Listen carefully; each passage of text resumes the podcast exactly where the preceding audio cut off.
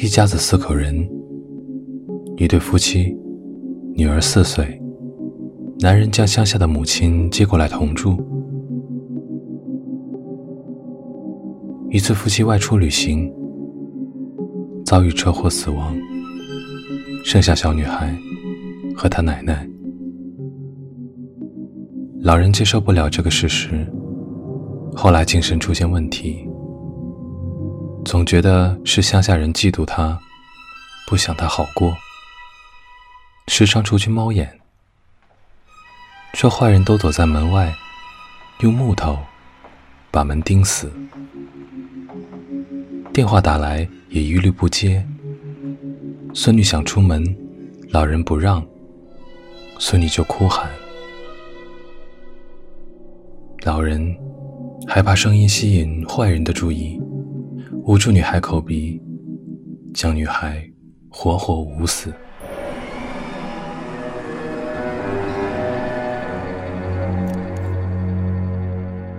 据说现在屋子里的墙角还有女孩的抓痕。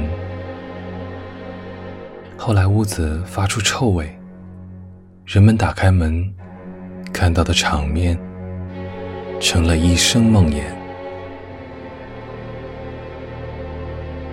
老人骨瘦如柴，地上的尸体已经腐烂。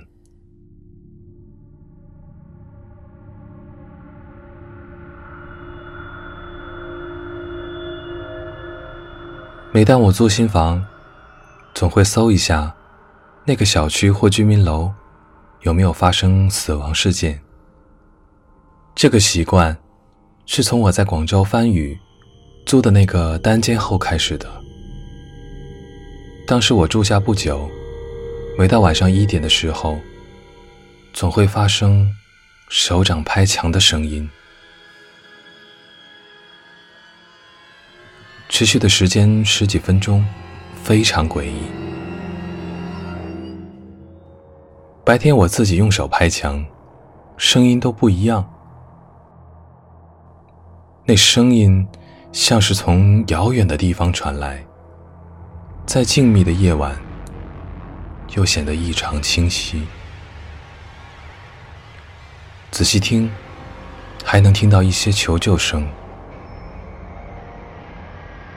我开始觉得不对劲，就上网搜，在当地的贴吧看到了有人说了上面这个故事，而故事的屋子好死不死。就在我隔壁。大夏天的，当时我真的吓得汗毛竖起。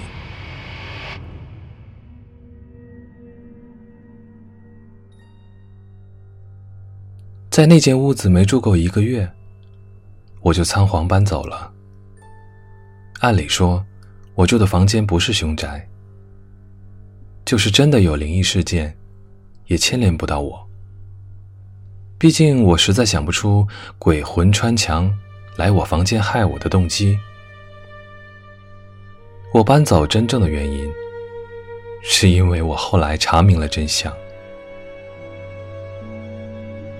一对卖麻辣烫的夫妻以超低价租了隔壁屋。他们晚上十二点收工，回到住处就做运动，拍墙的声音。就是他们发出的，偶尔听到一些救命的呼喊，自然也是女人低声叫出来的。作为一个单身 boy，我不怕鬼，但受不了这样的挑衅和折磨，这就是我搬走的原因。